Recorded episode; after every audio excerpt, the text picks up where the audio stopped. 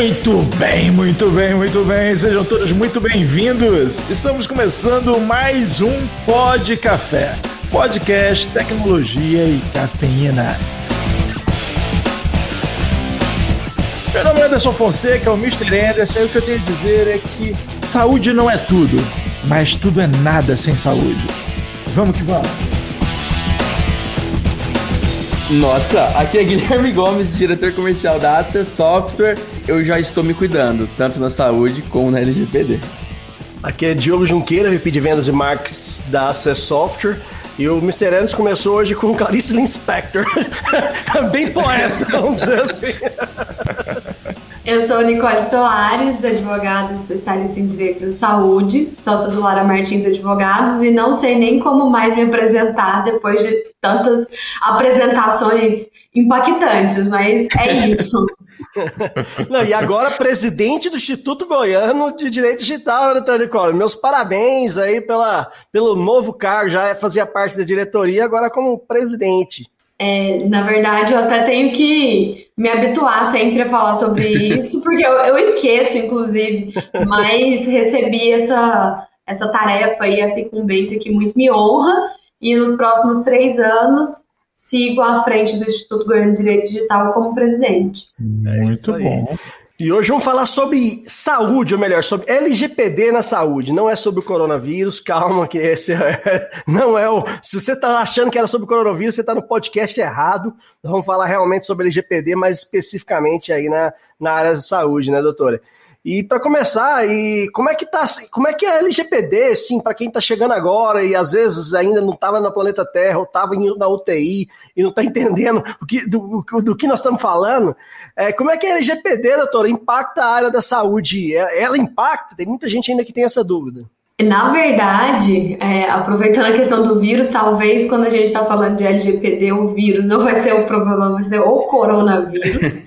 né? Pode ser o vírus, mas não necessariamente o coronavírus. E essa pergunta da se a LGPD impacta né, na saúde, é, na verdade ela não impacta, né? Ela passa um rolo compressor em cima da, da, da saúde, porque naturalmente a área da saúde é uma área que tem obrigações específicas relacionadas a sigilo e tudo mais, mas é uma área também que a digitalização dos processos, tanto que a gente fala em transformação digital da saúde, saúde 4.0 e tudo mais, é, vem como um elemento de melhoria, óbvio, mas como um elemento de risco também, principalmente considerando que todos os dados que a saúde utiliza, via de regra, são dados pessoais sensíveis, porque até o dado pessoal indica, né, identifica alguém que eventualmente está fazendo um tratamento de saúde ou recebendo algum tipo de medicamento. E isso, por consequência, é informação de saúde, ou seja, ficamos todos nessa piscinona de dado pessoal sensível que a gente sabe que ocasiona uma somatória de responsabilidades para quem trata essas informações. Com certeza, doutor. E a área de saúde tem, assim, muitos hábitos ali que, que, que acaba tornando o, o processo ainda de maior risco, né? Eu lembro, agora não, mas antigamente, eu, quando eu fui a fazer um exame, eles davam um papelzinho e depois qualquer um com esse papelzinho conseguia pegar esse exame. Eu achava uma série até um absurdo. Eu não sei como é que tá esse processo hoje, para ser bem sincero, faz bastante tempo que eu não faço um exame, a não ser os testes de Covid, que, que eu tô pegando online o resultado quando a gente faz.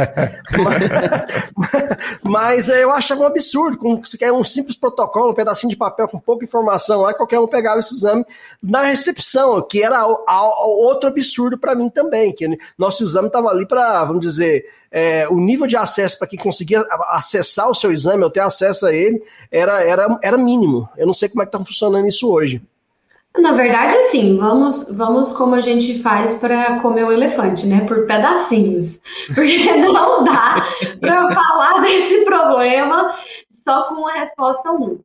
Primeiro, aí eu vou fazer o, o, papel aqui da advogada que inclusive representa instituições de saúde, que há uma problemática dessa questão do acesso a informações, porque o próprio paciente, ele quer o negócio da forma mais fácil, mais rápida para ele, e muitas vezes quando ele pensa, Ai, só eu vou pegar, né? Quantos e quantos? Nunca perguntou assim, mas só eu posso pegar esse exame aqui? Eu não posso mandar minha filha, não posso mandar meu, meu sobrinho, não posso mandar minha secretária pegar. Então, assim, há, existem algumas práticas que estão em desconformidade, não só com procedimentos de segurança do ponto de vista de acesso à informação, mas até mesmo de sistemáticas que são implementadas na saúde, como acreditação na saúde, mas também por uma demanda dos pacientes, né? Porque a gente sabe que essa questão de transformação digital, ela é uma transformação comportamental. Então, você, né, com todo esse olhar da segurança da informação, quando percebia que aquela informação poderia ser acessada facilmente por um terceiro,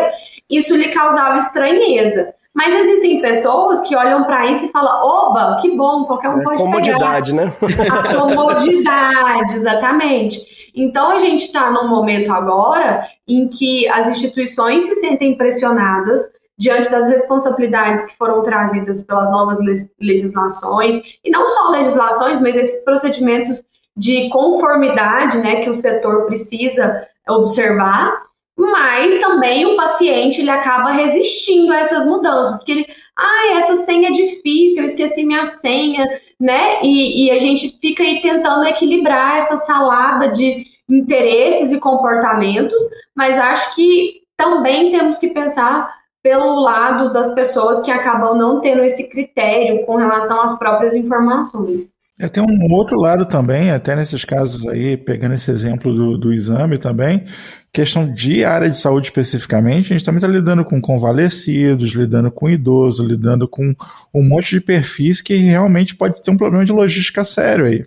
Vou te dar um nome bonito para isso, que é o consumidor hipervulnerável né? O idoso que não tem acesso ou que tem acesso à tecnologia, mas não entende, né? Porque o problema não tem sido acesso. As pessoas têm um smartphone, usam o WhatsApp até de maneira indevida, né? Fazem algumas coisas que não precisavam fazer. Bom dia, grupo. Bom dia, grupo. Oi, família. Mas do ponto de vista tecnológico, e do ponto de vista até social e financeiro, muitas vezes, esse consumidor ele é hiper vulnerável. Por quê? Porque ele tem acesso, mas ele não sabe o que ele está fazendo. Então, muitas vezes, para ele ter aquela dimensão de que aquelas informações que ele está acessando podem eventualmente ocasionar algum tipo de dano a ele mesmo, se forem utilizadas por um terceiro de maneira maliciosa, ele está perdido no rolê, gente ele não sabe o que está acontecendo. Então, assim, inclusive, é uma das questões que eu quero é, é, trabalhar à frente do Instituto Goiânia de Direito Digital, é justamente sobre a cidadania digital, porque a gente não fala mais, óbvio, existe barreira de acesso, sim. A gente vive num país em que, apesar da facilidade de acesso com relação a, aos smartphones estarem disponíveis no mercado e até numa variabilidade de custo bastante é, ampla, a gente sabe que existe a dificuldade de acesso à conectividade, mas ao mesmo tempo a gente tem uma grande parcela da população conectada, mas que não consegue desempenhar essa cidadania no ambiente digital porque ela não foi preparada para isso. Então, isso desemboca lá na saúde, por quê? Porque saúde é algo que todo mundo em algum momento vai precisar de assistência em saúde. Então a gente pega essas pontas, né, do, do consumidor, do paciente hipervulnerável, da pessoa que usa a internet, que usa o acesso à informação, mas que não sabe muito bem dos riscos que ela está correndo, e ainda recai sobre as instituições e profissionais de saúde esse dever de guarda das informações. Uma das discussões com relação a essa transformação na saúde é, é o prontuário eletrônico, porque a possibilidade de você ter um repositório de informações em que quem passe a gerir essas informações do paciente seja o próprio paciente, é dar essa autonomia, porque, por exemplo, hoje eu moro em Goiás, mas imagine que eu me mude para São Paulo, para Amazonas, para Pernambuco. Se eu não for lá no meu médico e pedir essas informações para eu poder levar para o outro médico, que é uma coisa que quase ninguém faz, só quem faz isso é mãe. Mãe faz isso. Mãe vai lá no, no pediatra do, do filho e pede as informações. a gente não perde, mas ao mesmo tempo é esse paralelo que a gente tem que fazer, porque será que nós temos usuários autônomos e cientes o suficiente para serem guardadores, né, para terem a guarda das suas próprias informações de saúde? Esse é o objetivo a longo prazo. Dependendo do usuário, ele vai até adulterar a informação, assim, perigo, perigo. a curto prazo não, a médio prazo não, a longo prazo talvez, mas eu acho que talvez. não. Talvez. Não, uma coisa que, que eu vejo que é muitas vezes nós, usuários, o, o público em geral, ainda tem pouca consciência que os, que os dados, vocês têm direitos é, e os dados são seus, né? E aí eu chamo atenção por dois comerciais que, a, que o Itaú lançou, inclusive está passando horário nobre, sim, no horário do Big Brother, eu assisto Big Brother. hey, brothers!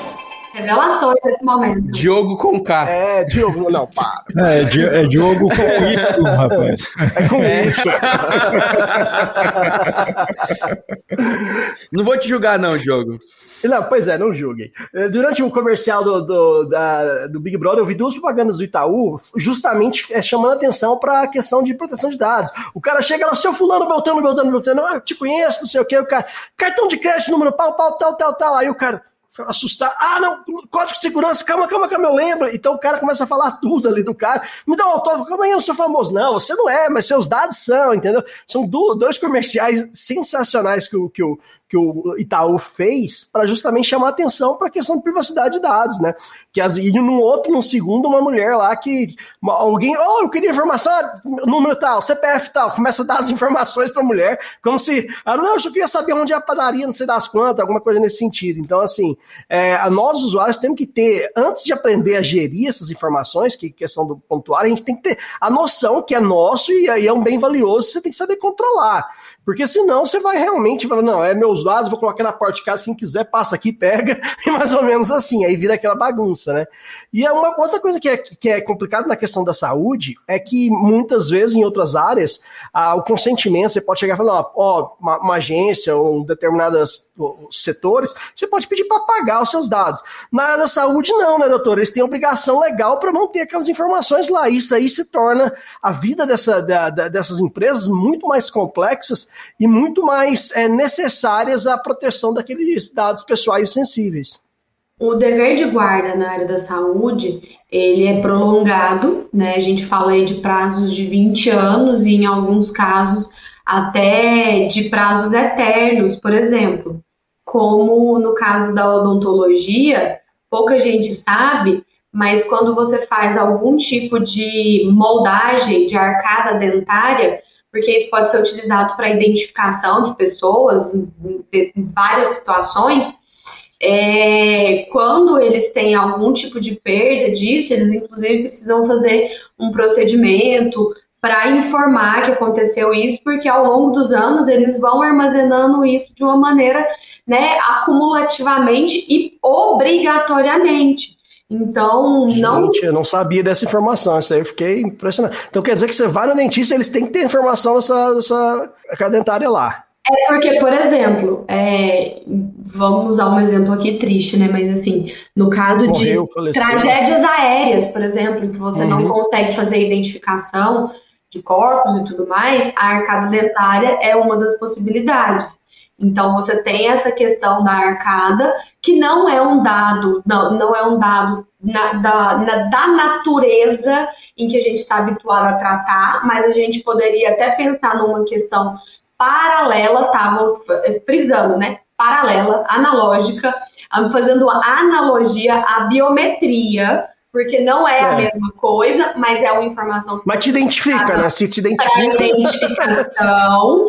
Então, você tem essas peculiaridades da área da saúde e que aí é uma coisa interessante de se mencionar, e eu tenho batido muito nisso em treinamentos, em reuniões e etc. Gente, a LGPD, ela não elimina nenhuma outra legislação ela não apaga nenhum outro dever que existe em qualquer outra legislação. Ela não cria outras legislações. É porque, por exemplo, agora eu, eu tenho brincado, surgiu uma nova lei do direito de imagem. Né? Porque as pessoas passaram a se preocupar com o direito de imagem depois da LGPD. Eu falo, gente, tá lá na Constituição. Já existe, tá, né? 88, né?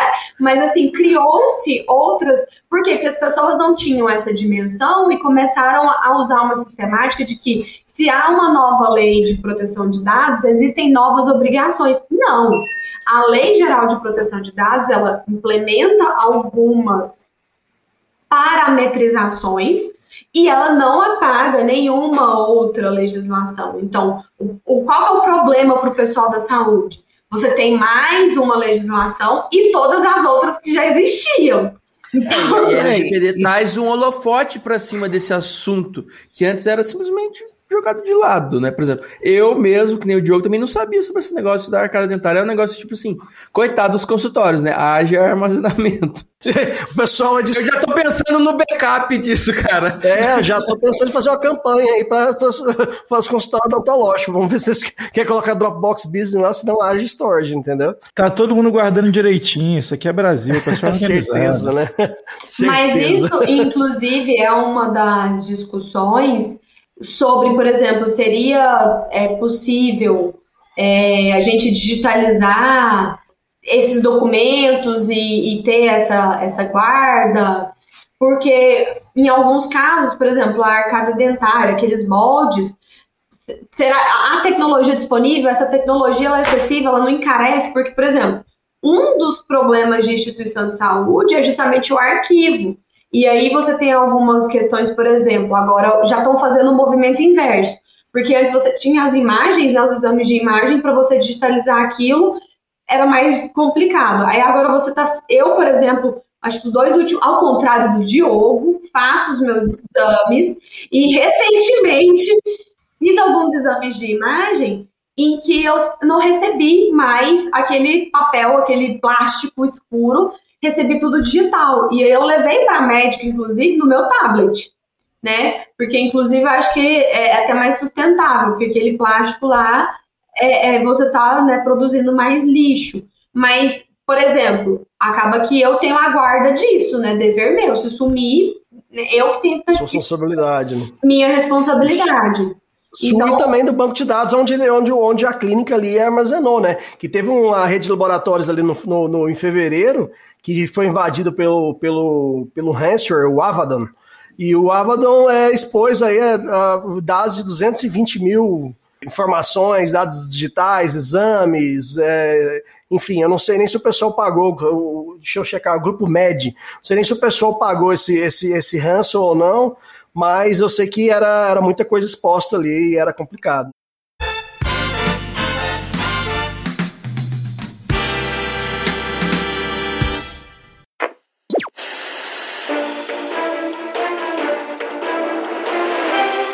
Jornal com Café. Últimas notícias. Boa noite. Vamos às últimas notícias sobre a Covid-19 uma empresa de TI desenvolveu um modelo matemático que vai ajudar no combate contra a Covid-19. Como resultado dessa experiência, nós concluímos um modelo matemático que, aplicado a este novo medicamento, vai ser a cura de várias doenças, inclusive a Covid. Da minha parte, estou muito orgulhoso que o nosso departamento de TI tenha desenvolvido esse projeto com valor inigualável para a sociedade. Posso dizer para a humanidade. Agora, para a gente finalizar, só falta a aprovação e o sinal verde da administração. Ficou legal a matéria aí, até agradeço ao pessoal da TI que falou com o pessoal da imprensa, mas é, veja bem, com essa situação da pandemia, o departamento jurídico trabalhou com a gente aqui da administração e concluíram que nós não vamos conseguir exclusividade nessa patente. E, bom, se a nossa patente for quebrada, nós não temos lucro, se nós não temos lucro, nós não temos motivo para fazer investimento agora. Né? Então, é, a decisão da administração é que a partir de hoje os esforços do departamento de TI, até parabéns para o departamento de TI, mas os esforços de vocês agora têm que ser 100% focados na implantação da LGPD. Tá? Porque agosto está aí, vão rolar as multas e tal, já está na hora. Então vamos que vamos, né? Esquece esse negócio aí por hora, viu? É, e, e, na área de saúde também, doutora, tem algumas, algumas regras, algumas coisas internas que eu não sei se, se é necessário, se é lei, mas que podem complicar ainda mais as, as questões. Eu estava conversando com, com o dono de uma clínica, um administrador de uma clínica, há umas duas, três semanas, e ele me explicou que os exames, quando um paciente faz uma cirurgia via plano de saúde, o plano de saúde tem o costume para comprovar que aquela, aquela, aquela, aquela ou seja, não acredita no hospital para comprovar que aquela, que aquela procedimento foi realizado e pedir os exames e uma série de procedimentos. Eu falei, gente do céu, então a partir daí você vai ter mais, mais uma, uma empresa responsável pelo dado pessoal. Isso aí eu não sei nem se é necessário ou não, se, se é uma regra ou, ou o plano de saúde faz isso para tentar é, é, é, evitar percas e exames autorizados não realizados, alguma coisa nesse sentido. Eu fiquei bem assustado com como funcionava, ou como funciona ainda hoje, sabe? Ah, eu vou começar uma história com Era uma vez Era uma vez um sistema de remuneração que é estabelecido pelas operadoras de saúde, que a gente é, começa a ver uma movimentação no mercado, inclusive vindo de fora, porque a gente tem o fee for service. Então você remunera de acordo com a quantidade de serviço que você presta. Então a gente tem uma ideia de que esse mercado migre para o fee for value porque aí você consegue remunerar conforme o valor que você entrega. Esse valor no atendimento de saúde é o quão mais rápido o paciente foi atendido, ou o quão menos de, de procedimentos invasivos ou com eventos adversos ele utilizou para alcançar a, a melhoria daquele paciente. Só que hoje a remuneração é por serviço. Tanto que, de fato, para ver essa. E aí eu vou contar uma outra história para vocês.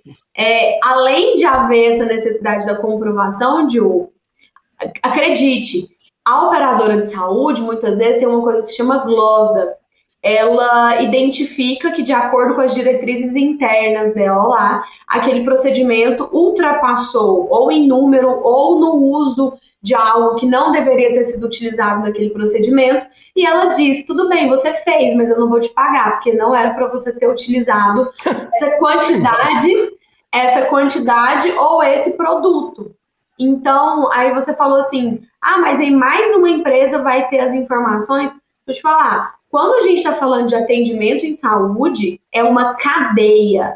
Não há como você dizer que existe qualquer atendimento eu estou sendo ousada, mas vou seguir nessa teoria e se em algum momento me, me mostrarem isso, a gente volta atrás, não tem problema. Mas não acredito em nenhum atendimento de saúde no modelo que a gente tem implementado no Brasil hoje, em que você diga, eu tenho um atendimento 100% meu, da empresa X. Porque até mesmo um hospital, muitas vezes, ele pode ter dentro dele um exame de, laboratório, de exames, um laboratório de exames clínicos que é terceirizado, né? Ele faz os exames lá dentro, mas ele é outra empresa. Você pode, por exemplo, ter um setor da hemodinâmica dentro da instituição que é terceirizado. Então é muito difícil. Aí só se você me falar assim, não, é uma rede que já verticalizou, então tudo, tudo, tudo, tudo, tudo, tudo aqui deles é deles. Mas assim, é exceção da exceção. Então, todas as vezes que a gente fala de atendimento em saúde, a gente tem que partir do pressuposto que é um compartilhamento em cadeias, em cadeia das informações daquele usuário, usuário do sistema, beneficiário do plano, consumidor e paciente. Ou seja, a coisa fica extremamente complexa, né?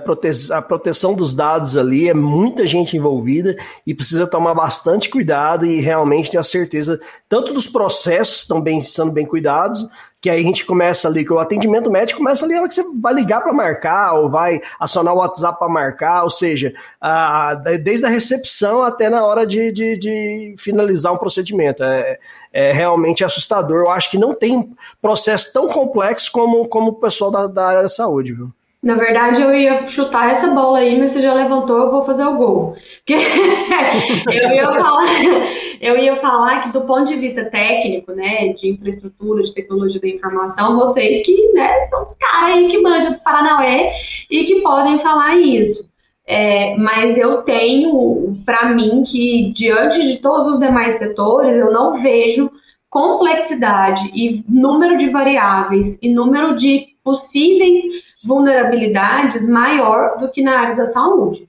Eu não consigo É, eu visualizar. Concordo contigo. Também não, também não, não, não, não acredito que tenha nada parecido aí no mercado. Não, é jogar que- LGPD no nível hard, né, cara? Porque assim. É. É a fase do chefão, é a fase do chefão. É a casa do chefão, é. Já começa pra estrada do chefão, não tem, não tem preparatório, esse é o problema, entendeu? E a gente do lado de cá, assim, a quantidade de empresas de saúde que nos procuram ainda é menor em relação a todo o resto. É. E isso é um negócio que me preocupa muito, porque assim, a gente já fez assessment em alguns laboratórios, em alguns hospitais, e é assustador. A gente, a gente chega achando que assim, não, aqui vai ser um pouco mais tranquilo, porque ele já, naturalmente, ele já teria que tomar um certo cuidado com os dados, e às vezes a gente sai assim, tipo assim, meu Deus, essa rede eu já não, não vou lá nunca mais, nunca mais.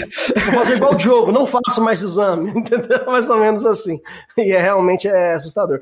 E, e- e uma coisa que, que, sa- que, assim, ah, melhorou bastante, a doutora comentou de pegar o exame digital, etc. Mas eu acho que a gente está muito atrasado em relação a outros países, né? Você pega, durante a pandemia, eles, eles possibilitaram a questão do receituário, o receituário médico digital. Mas, pô, o jeito que funciona aqui no Brasil hoje é basicamente.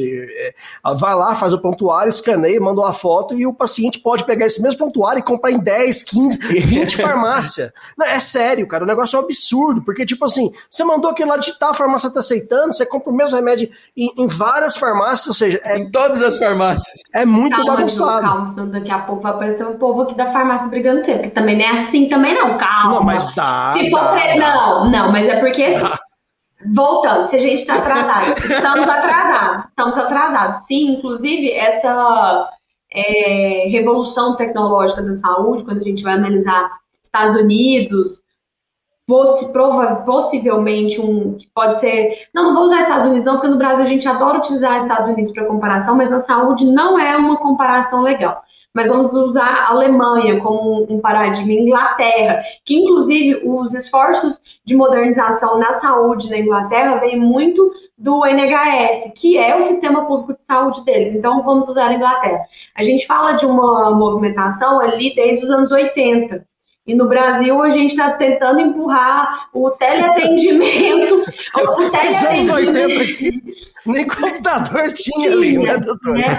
Então, assim, a gente teve uma grande, é, é, um grande impulsionamento a partir do momento da pandemia, mas, por exemplo, a grande questão é que nós temos uma sistemática de receituário diferente. Então, o receituário controlado, ele você não vai conseguir, né? Você tem que ir lá, fazer a cópia, assinar, colocar seu endereço, bater carimbo, bem trivial. Com a pandemia, os próprios conselhos, o próprio CRM soltou alguma. E aí o problema é que a gente tem uma dificuldade de regulamentação disso, até por uma certa, vamos dizer assim, usurpação de competências, porque isso não deveria necessariamente ser uma, um- uma providência tomada por conselhos, mas no vácuo legislativo e, e diante da necessidade começam a surgir esses movimentos.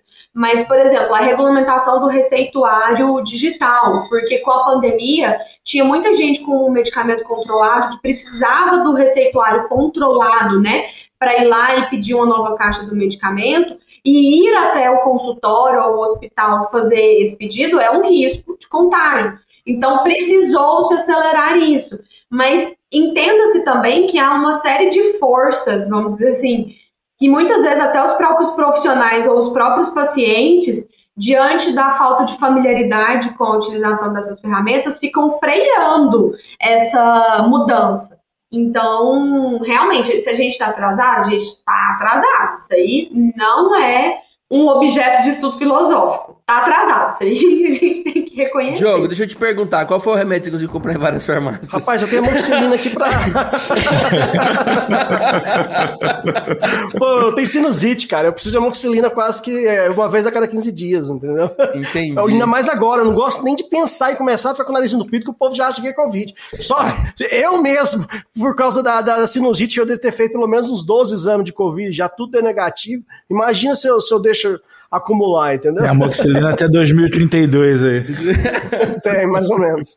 O meu medo com o término da pandemia é que a gente vai, se Deus quiser, a gente vai ser vacinado, vai dar tudo certo, mas é aquela Sabemos questão- quanto, mas vamos. É, vamos, vamos, vamos ter fé.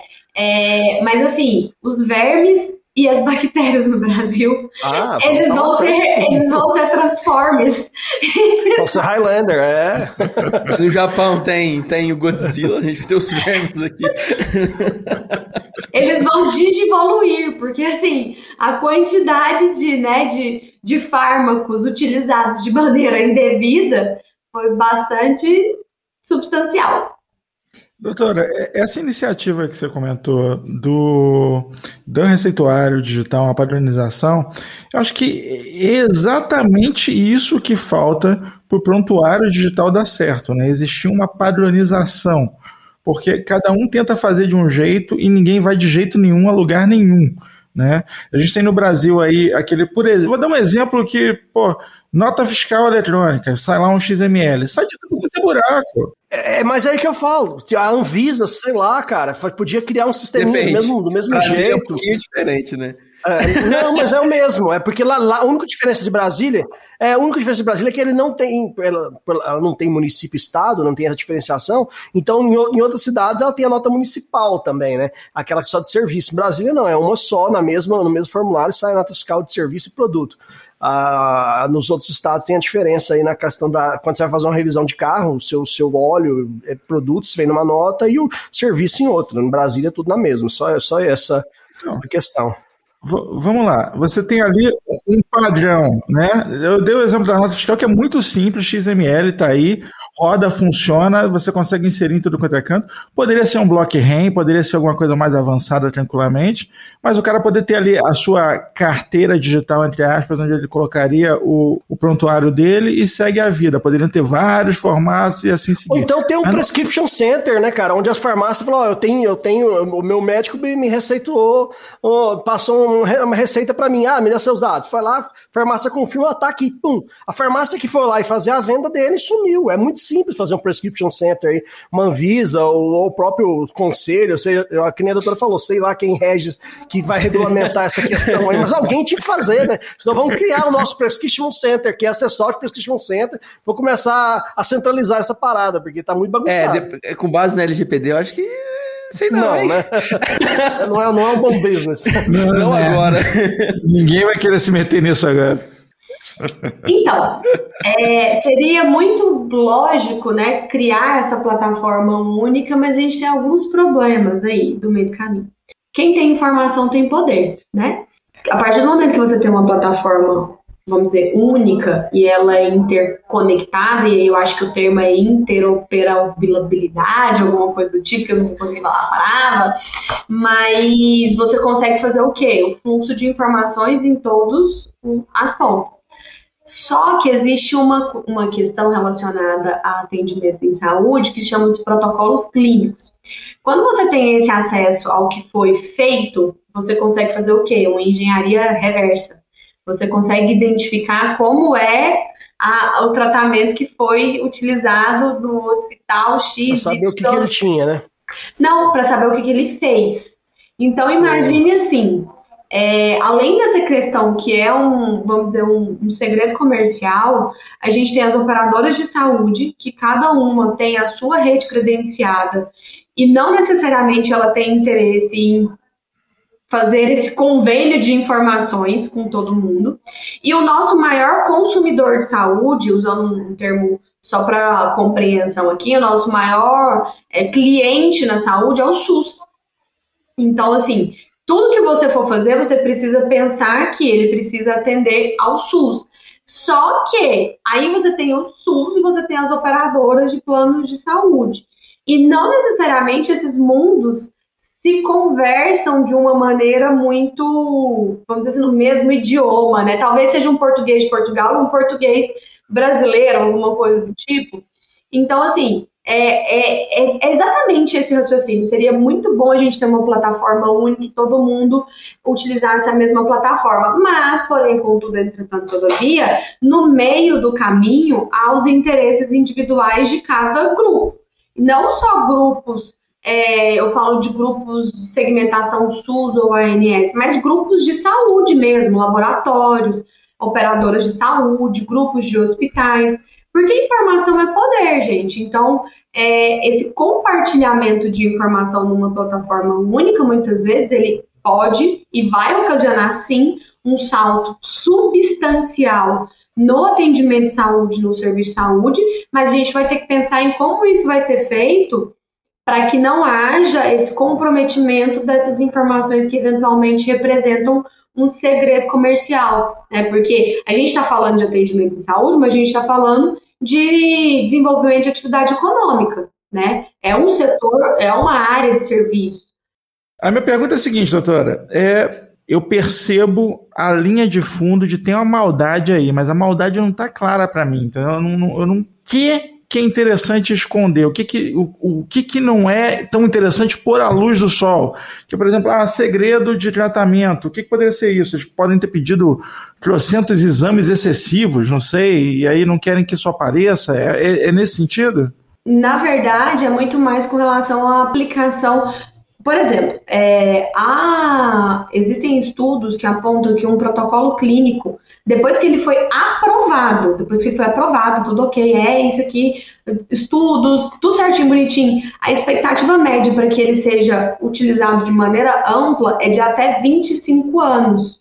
Por quê? Porque até que essa informação corre, o, o, as instituições começam a utilizar, usam aquela técnica mais moderna, começa a ter efeito, aí tem o congresso, é um ciclo longo. E entende que isso é quase que um segredo comercial. Então, assim, você tem instituições de referência que adotam esses protocolos e são referência justamente porque ou, ou são é, pioneiras ou desenvolvem pesquisas relacionadas à utilização daquela estratégia e aquilo ali acaba sendo algo utilizado dentro da instituição e que as pessoas vão buscar aquele tratamento ali em decorrência daquela expertise, daquela autoridade que foi gerada em volta daquilo ali. Então, assim, se você consegue fazer. E aí, existem, inclusive, é, softwares, e, e eu não sei nem se é exatamente software, mas já existem soluções que conseguem fazer predições de saúde somente utilizando a avaliação das contas de um tratamento, não é nem do prontuário. Então, o software faz a leitura ali, ah, ele usou isso, isso, isso, isso, isso. provavelmente é, ele vai ter tal coisa daqui cinco anos. Então, com os dados, você consegue fazer um cruzamento que um ser humano não conseguiria, mas que o, o algoritmo ali, o software, eles conseguem fazer de uma maneira, vamos dizer assim, bem tranquila, né? Eles aplicam machine learning e começam a predizer quais são os próximos passos na doença do cara. Não, e aí, imagina essa informação na mão de empresa segura de saúde ou seguro de vida. Na verdade, todo mundo que tem um smartwatch já está sendo. É, não só o smartwatch, mas acho que os smartwatches com mais precisão, porque o negócio está pregado aqui. O celular, às vezes, você deixa dentro do carro ou em cima da mesa, então ele não tem tanta precisão do tanto que você anda e tudo mais. Mas assim, eu não tenho dúvida alguma que daqui, sei lá, 10 anos, é, por exemplo, quem usa aí, sempre usou o Apple Watch ah, um belo dia vai chegar um relatório dizendo: olha, com base nas suas estatísticas dos últimos 10 anos, sugiro que você busque um cardiologista. Porque... Não, eu tenho certeza que ele faz. Ele já faz isso, na verdade, né? É, o Watch ele faz ali o eletro. É, eu, tinha, eu tava numa, numa certa viagem uh, há um tempo atrás e eu tive que. Eu tava fora, tava na Índia.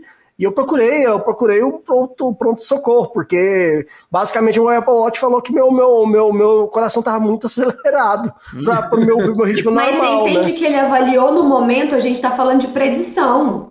O, o relógio vai virar e falar: olha, com base nos dados, no próximo ano aí, sugiro que você procure um médico que você vai precisar, e eu não tenho dúvida se eles vão conseguir fazer isso, e vão acertar muito mais. Eu espero que eles lancem um que assim, eu espero um que um aplicativo, o iInsurance, por exemplo. Ó, sugiro que você faça um seguro de saúde, seguro de vida bem bom, porque você deve morrer nos próximos anos. Alguma coisa nesse sentido. Entendeu? E eu vou aproveitar para estragar aí o seguro de vida do Diogo, que agora ele tá andando de moto, hein? Eu ia mudar essa pólice. eu tive, eu, eu, vou compartilhar com vocês uma, uma experiência meio bizarra minha a experiência de, de velhice.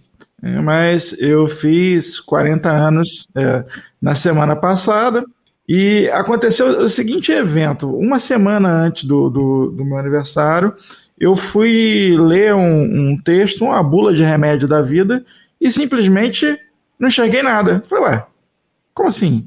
Semana passada eu enxergava isso aqui, agora não enxergo mais. Aí eu aproximo, embaça tudo. Afasto, consigo ler. Eu falei, ué, que esquisito. A mãe sempre falou que um dia isso ia acontecer, não chegou pois é. Aqui, Mas é, essa que é a parada. É, aí, comentando com, com a doutora, a doutora virou para mim e falou, cara, isso daí é, pres, é presbiopia. Pode pesquisar no Google aí. Eu falei, ué, tá bom. Mas aí, o que que pega? Olha, olha que loucura, o, o quão previsível é, são as informações de saúde. Eu fui pesquisar no Google e, tá, o que, que o Google informa? Olha, quando você estiver fazendo 40 anos, né, você vai perder essa habilidade focal. Eu falei, what? Tipo assim, igual um relógio, não podia durar mais, um, mais uns meses. Não, você foi 40, venceu, velho. O, o Google errou por uma é, semana. Então, aí, assim, é, você que tá aí com 35, meu querido, você tem mais 5 anos, aproveite.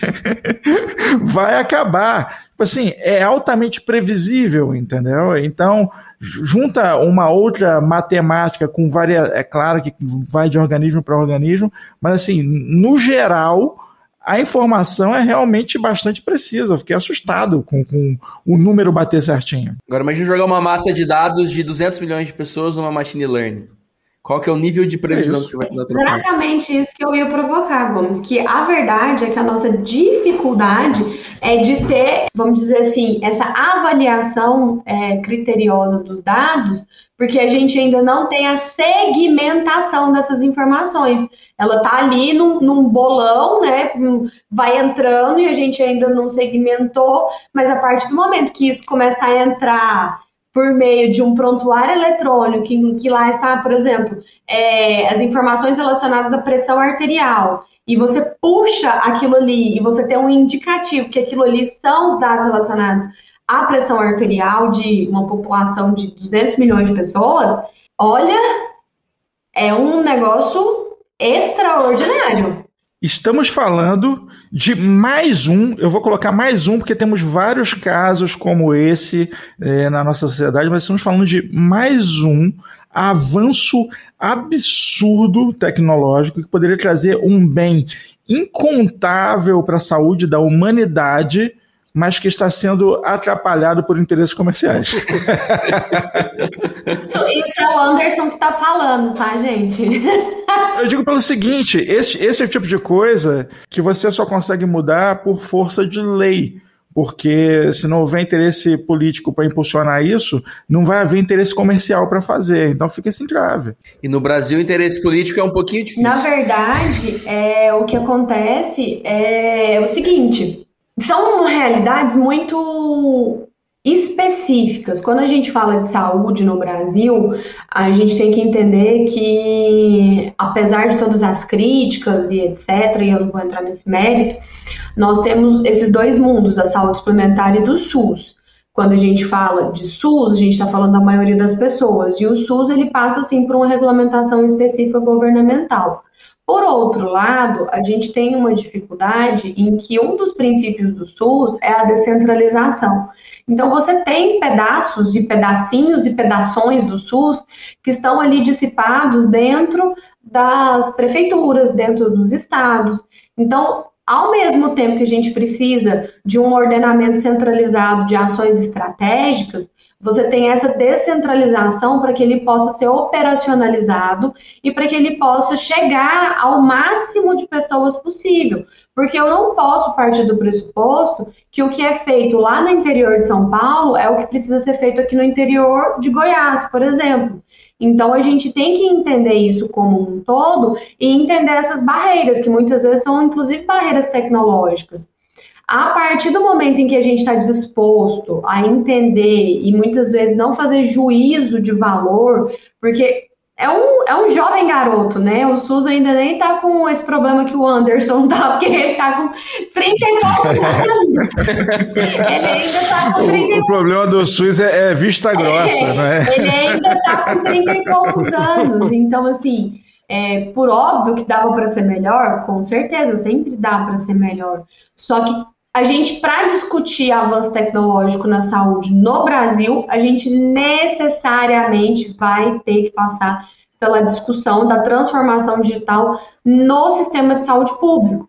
Então, não dá para tirar essa essa aba, né, dessa conversa, porque falando de Brasil é exatamente isso. E é engraçado, porque se você for analisar os investimentos e a forma como é conduzida a evolução tecnológica nos sistemas de saúde, Portugal, por exemplo, investe muito pesado no, no teleatendimento, teletriagem, etc., justamente no âmbito público, para o quê? Para economizar. Então, você faz esse atendimento online, digital, que a gente está falando justamente dessas dificuldades relacionadas à proteção de dados quando você coloca os, o, as informações relacionadas à saúde no ambiente virtual, mas ao mesmo tempo é sim uma forma de gerar economia, de gerar eficácia. Eu entendo, muitas vezes os médicos ali já falavam que é virose, hoje em dia até estão aceitando, é realmente é um virose, mas antigamente qualquer coisa que você tinha, não, é uma, é uma virose, vai passar, entendeu? Hoje em dia. Eu, eu, tô achando, eu tô achando que você tá assistindo muito Big Brother e que você tá querendo ser cancelado. não, não, de maneira alguma. Eu só tô, só tô sendo realista, entendeu? Quantas vezes. Vamos tirar a pandemia. Quantas vezes você foi no médico, tá lá quase morrendo, garganta estourada, o médico falou assim: não, é virose. Pô, fala pro telefone. É, é, é, o que Portugal faz. Não, já é pra falar que é virose, atende ele teleatendimento que tá tudo certo. Você não, você não, tem nem direito de reclamar da garganta você tá falando que tá estocando a moxilina. É, eu, minha garganta nunca dá problema. Minha garganta nunca dá problema. Porque a moxilina aqui é, é tipo Tilenol, entendeu? Não, nada mais vai fazer efeito, literalmente. Doutora, e deixa eu te fazer uma pergunta agora no âmbito da LGPD. Vamos tirar o SUS, vamos, vamos fazer de conta que, o, que não é o SUS que a gente está analisando, as partes de clínicas privadas, hospitais privados. É, quais são as principais, ou melhor, quais são os principais problemas que, em termos de processo, vamos, vamos deixar o lado tecnológico um pouco de lado agora, que você acha que tem hoje é, os hospitais, clínicas, laboratórios, os top 3, vamos dizer assim? Quais são os problemas em relação a processos que, que esses, é, essas, essas clínicas, hospitais têm com relação à LGPD? O que, que eles têm que rever aí para começar a entrar nos eixos? Processos internos ou processos judiciais? Processos internos. Processo judicial. O interno. Só top 3 não vai dar. Ia ter que ser top 52. Bom, é, processos internos.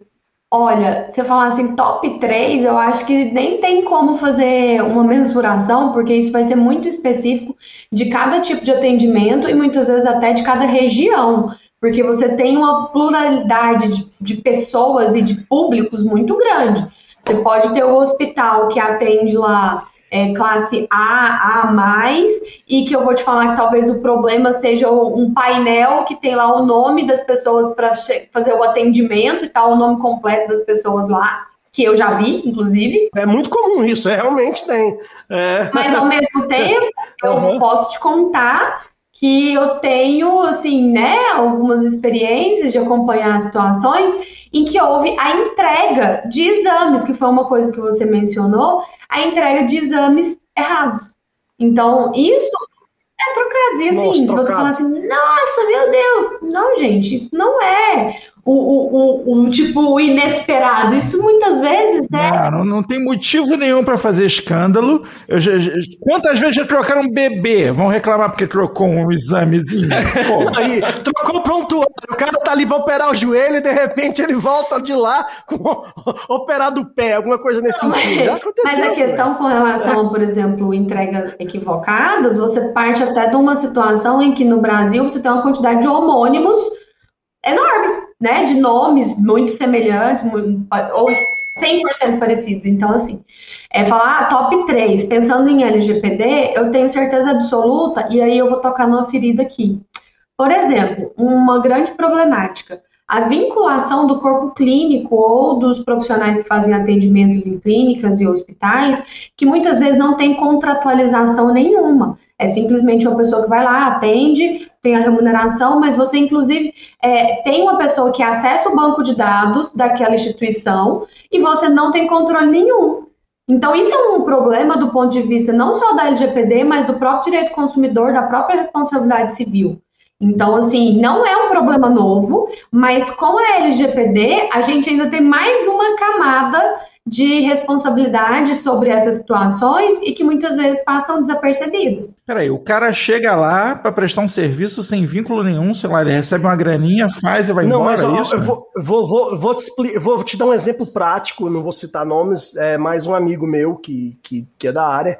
Ah, ele, por exemplo, ele, amanhã ele não vai atender. Aí se ele pode é, é, combinar com algum outro médico que não é do hospital para ir lá a, cobrir a, a folga dele, a cobrir alguma coisa que ele precisa fazer seja um, dois, três dias. Esse médico vai lá cumprir o, o dever dele, mas ele teve acesso à informação sem ter nenhum vínculo com o hospital, sem às vezes o hospital nem saber quem é o médico, entendeu? E é algo foi combinado entre aquele médico e o outro médico. E às vezes está lá, eles se, se negociam, se pagam por fora e o hospital fica sem nem saber o que está acontecendo, muitas vezes. Isso aí eu sei que acontece. Me cancelam, mas é. Não, não, é, é, é tuxê, acontece, acontece sim. É. É. Ó, esse podcast não é para profissionais da saúde.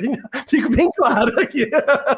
Não é recomendado para profissionais da saúde, da tecnologia, da administração. Sim. Torcer para o médico não ouvir esse podcast. Não, também, também, é importante. Se você estiver ouvindo aqui, é. é não, mas, mas, vamos lá. É, é, isso aí não é erro do profissional, não é um problema com o profissional. A instituição deveria se resguardar melhor. Peraí, eu tenho aqui um. um, um... Não, não, não é só do profissional. Não, né? O profissional até entendo entendo. Minha esposa é médica, a gente vê como é que é a rotina dos caras e realmente precisam cobrir um outro. E, ok, entendo isso. Mas é, por que não? Ah, eu tenho aqui um cadastro desse cara. Pô, não vai machucar, entendeu? Cadastro. Não, mas, mas a questão é não só o cadastro. Eu tô te dizendo o seguinte: vocês que vocês aí, né, que já. É o acesso, né? É, exato, ele não tem um login. Anderson, você não vai mandar um amigo seu vir trabalhar no seu lugar, cara. É, você vai ter que, você vai emprestar para ele o seu login para acessar o sistema, vamos dizer assim. Você vai estar tá lá o prontuário digital. Ô Anderson, aí eu vou te fazer aquela pergunta que você fez. Mas Anderson, por que que a gente não tem um prontuário eletrônico que aí a gente conseguiria fazer uma gestão de acessos? Entendeu? Porque, por exemplo, hoje a gente tem alguns mecanismos... O cara olhou, tá logado lá quem foi que olhou, não é isso? Acessou, acessou o quê? Tá aqui, tá, tá logado. É, mas aí o amiguinho vai passar o login e a senha. Então, por exemplo, é, essa é uma cadeia de desconformidade de processos que não é a LGPD que criou. Isso já existe antes da LGPD. Mas com a LGPD, quando a gente fala de gestão de acesso e acesso a informações que são dados pessoais sensíveis, você coloca mais uma camada de responsabilidade. E não podemos deixar de dizer que, no caso específico da saúde por si só, essa responsabilidade não nasce com a LGPD. Há uma responsabilidade do ponto de vista ético, há uma responsabilidade do ponto cível, há uma responsabilidade do ponto de vista do consumidor. Agora, a gente acrescenta essa responsabilidade do ponto de vista da proteção de dados.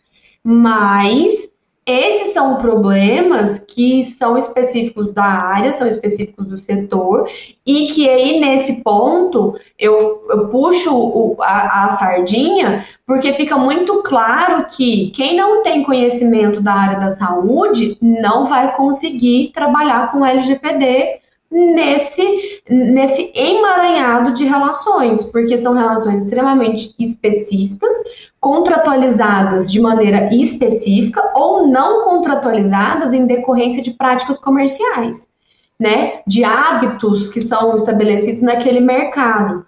Então, assim, quem não entende de saúde, muito menos entenderá como fazer com que a ideia da proteção de dados seja implementado dentro dessa área sem provocar um, uma, uma cisão profunda dentro da instituição, porque isso é o tipo de coisa que se você força, força, força, força, força, chega um ponto que a pessoa fala, não, isso aqui é impossível, a gente não vai implementar isso aqui, eu não quero saber de LGPD, dado, proteger dado não é para nós, a gente já tem muito trabalho aqui para fazer, some com isso aqui de perto de mim.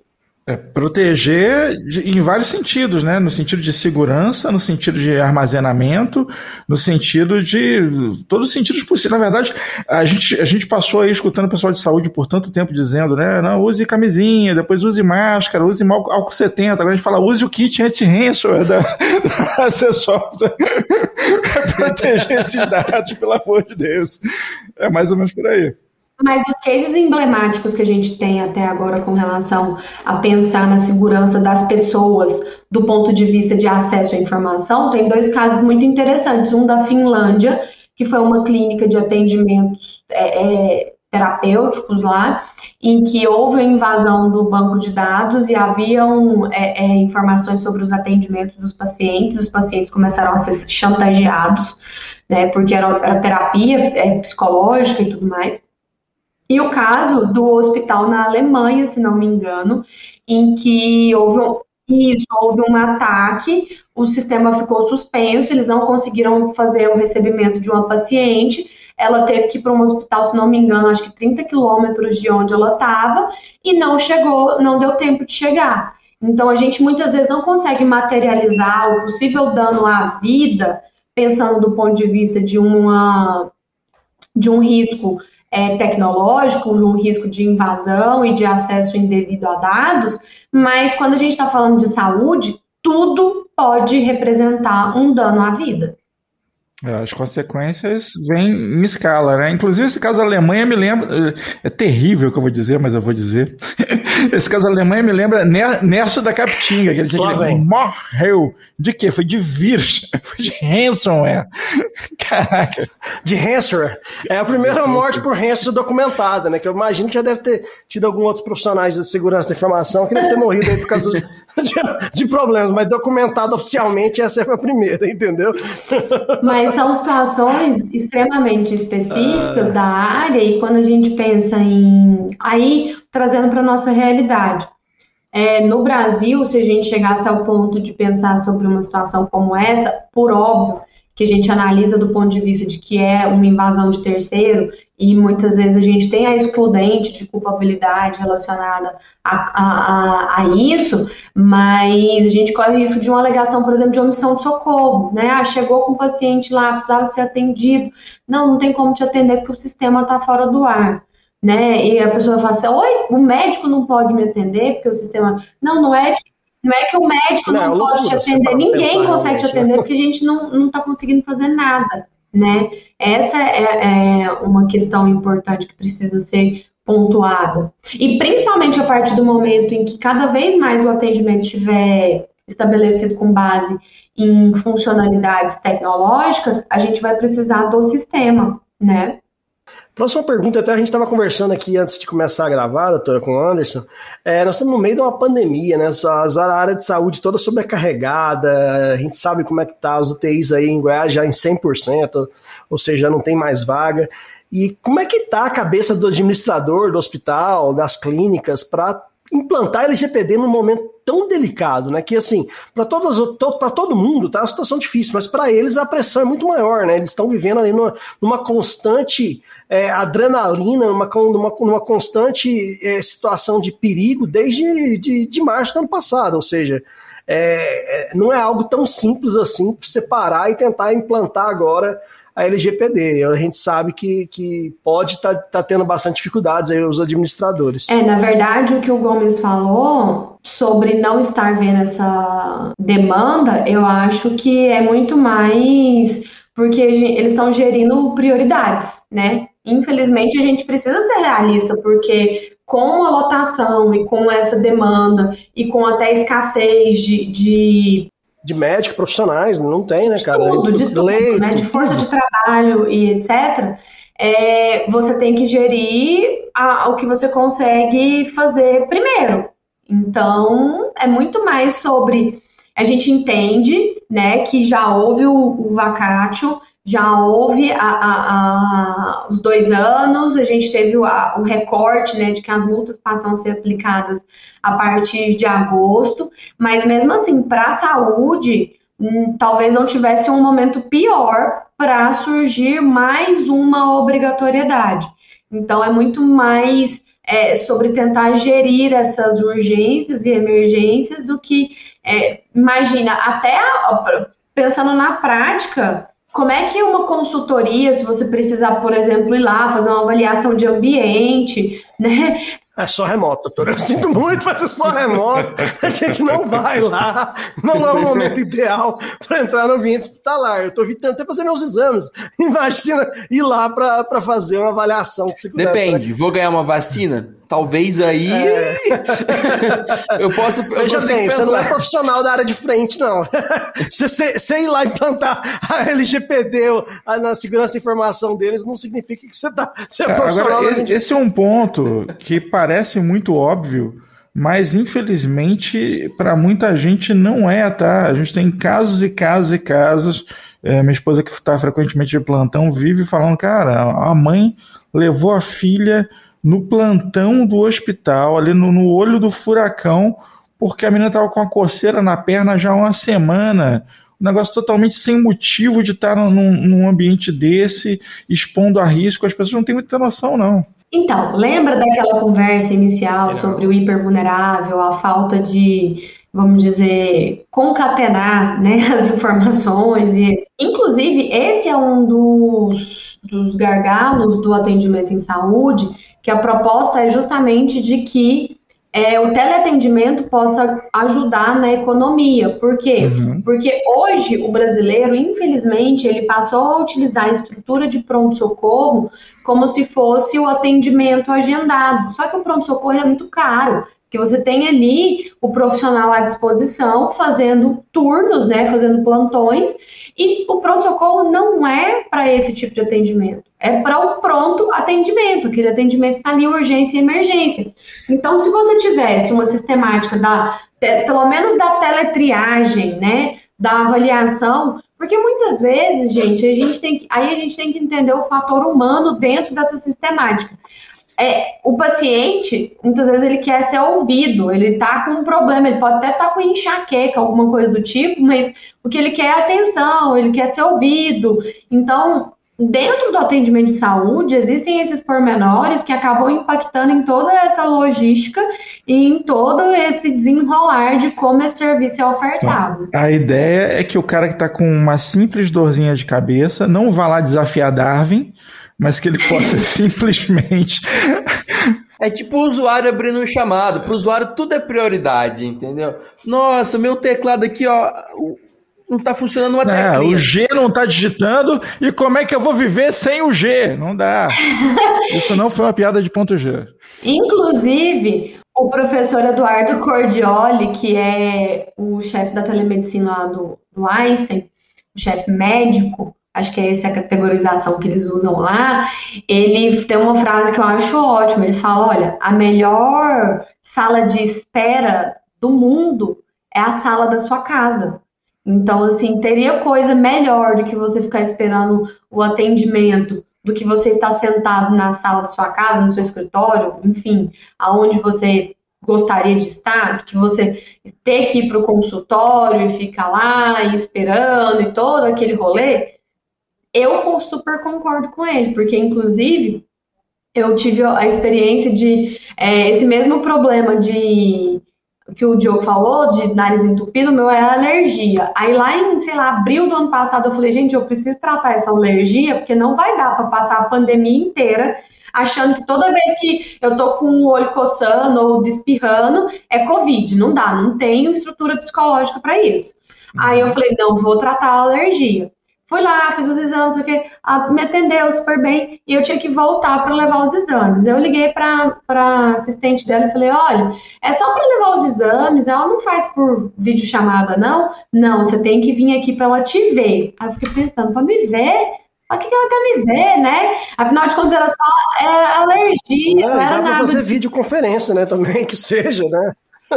Aí eu pensei, tá bom, já que ela disse que ela tem que me ver, eu vou lá. Gente, eu marquei, né? Porque o aquariano, às vezes, ele, ele é rancoroso. Eu falei, eu vou, eu vou cronometrar quanto tempo eu vou ficar aqui.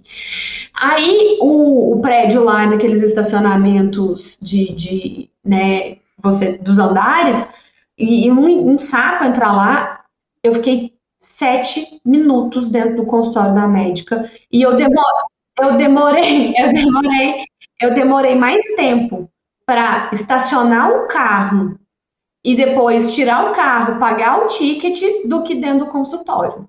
E aí eu falei, podia ter sido uma videochamada. Né, poderia ter uma, sido uma videochamada.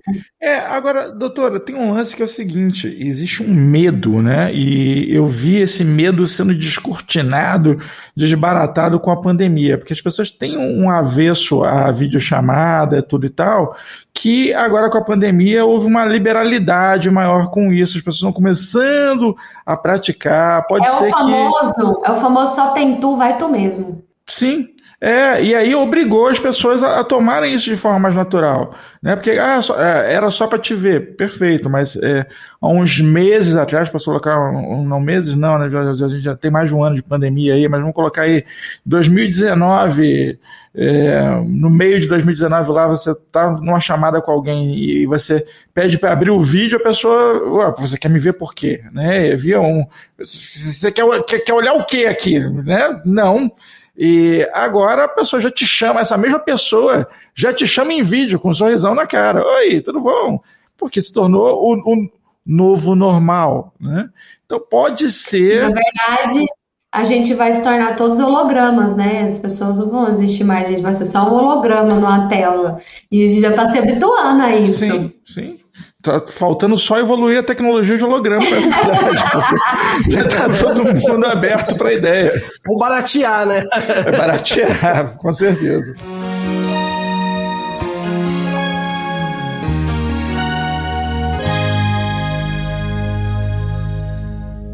Nome, endereço, CPF, RG, CNH, CTPS ou certidão. Querem saber até a minha religião.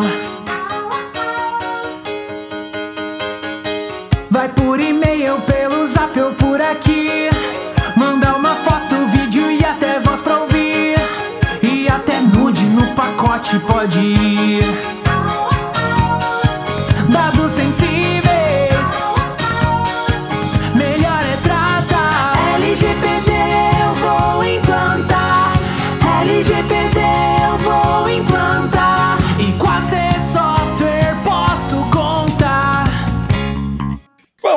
Considerações finais, então, doutora.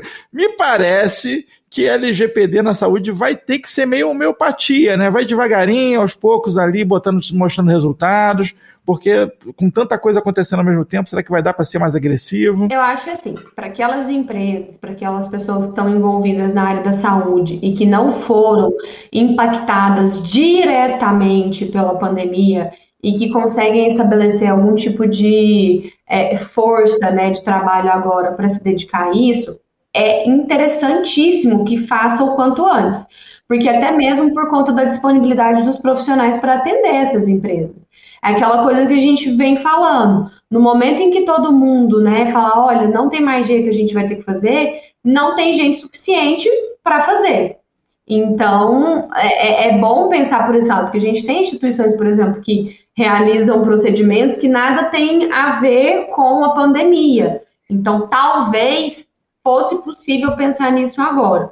Por, por outro lado, para aquelas é, hospitais, principalmente aqueles que estão envolvidos no atendimento a pacientes de Covid ou que tem o seu corpo clínico, sua força de trabalho muito envolvida em outras instituições que também estão fazendo esse atendimento e que é um esforço nesse momento improvável, impossível, que ela comece a colocar isso pelo menos na mesa, né, para debater esse assunto no, no, na seguinte situação, gente, acabando esse, que vai acabar, né? A gente tem fé que vai acabar.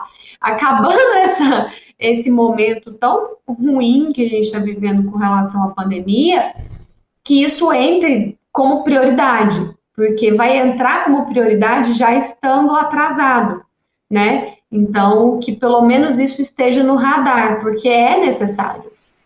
É isso aí, não dá para ficar parado, né, doutora? Temos que, mexendo mais ou menos, é melhor começar a fazer algo, porque senão. Porque querendo ou não, a gente está vivendo uma pandemia digital também, né? A quantidade de invasões que estão acontecendo e aquele negócio. É, a vacina, não, não existe vacina para isso, porque se tem, se tem uma coisa que a gente sabe dentro É, não, não tem como. Você vai ter que tomar a sua cloroquina aí de prevenção, porque não existe vacina para invasão. É, aí nesse ponto, o que eu quero deixar de recomendação para você ouvinte que é profissional de TI na área de saúde é você dar o máximo de atenção possível também para a segurança. Por que não? Porque é, processo você vai definir qual dado você está guardando ou não está guardando. Mas o fato é que você já está guardando errado ou certo do jeito que está já faz muito tempo. Então protege o que está guardado, pelo amor de Deus. E aí eu recomendo muito vocês fazerem contato conosco, falar com o Gomes sobre o nosso kit anti-ransomware, falar sobre é, o Assessment LGPD, que vai te ajudar a proteger a TI da empresa, que eu acho que é um outro... Você não é médico, cara. Você, é gestor de TI, você não é médico. Então cuida da saúde da TI enquanto é tempo, porque o bicho vai pegar. E não adianta depois chegar nos médicos e falar que é virose, não, porque não vai, não vai colar, entendeu? Doutora, muitíssimo obrigado mais uma vez aí pelo excelente podcast. Com certeza vamos encontrar em outros. Eu que agradeço, gente, pela oportunidade mais uma vez. Desculpa aí, né, que às vezes eu desembesta falar, porque realmente esse é um tema. Mas é importante. Que é, assim, o, o objeto de, de, de, estudo mesmo da, da minha atuação, porque é um tema que conecta a saúde e conecta o digital. Então, falar sobre transformação digital, sobre os reflexos dessa necessidade da proteção dos dados, ou, qual é o limite da privacidade, etc., é sempre um tema muito, muito, muito interessante. Então, muito obrigada pela oportunidade. Espero que o pessoal que está envolvido no setor da saúde consiga, de alguma forma, encontrar uma maneira de começar a tratar do assunto e começar a colocar isso no radar como uma ação necessária e, né, e precisando da gente, a gente fica aí à disposição e que a gente passe por esse momento o quanto antes que isso chegue ao fim para que a gente possa é, continuar os nossos trabalhos a todo vapor. Isso aí, doutora, as suas, as suas desculpas não são aceitas. Os microfones do Pode Café estão abertos para que você fale à vontade. Nós já estávamos com saudade, certeza nossos ouvintes também. E agora vamos fazer um convite aqui. Diogo, conta para ela do bolão. Ah, doutora, nós temos agora o bolão da, da primeira, multa, primeira multa da LGPD. Então você, ouvinte, já está acostumado, manda um e-mail para podcast.podcafeti.com.br com o nome da empresa, a primeira empresa que vai ser multada pela ANPD. Se você acertar a empresa, não importa quantas pessoas acertarem, vocês vão receber o kit com caneca personalizada, café, caixa, com a da, da, do pó de café da TI. Lembrando que é apenas e-mails corporativos e não mande mais nada, só o nome dessa empresa. E Por o bolão favor, aqui tá, tá pegando fogo. Já sem tem... nome, sem nada. As empresas de telefonia estão novamente, estão disparadas aí nas apostas dos nossos ouvintes. É, a galera tá apostando em telefonia, mas eu, eu vou botar um fogo aqui que não é só telefonia, não. Tem outras empresas aí carregando. Olha, as prestadoras de serviço no geral, especialmente os grandes serviços, né? Luz, água, esses caras também estão com a mira na cabeça. Fica aí, fica a dica para fomentar os palpites. Estou curioso de quem é que vai levar essa multa. Este podcast é um oferecimento AC Software, liderança em soluções para gerenciamento de TI. Contatos: podcast@podcafeti.com.br.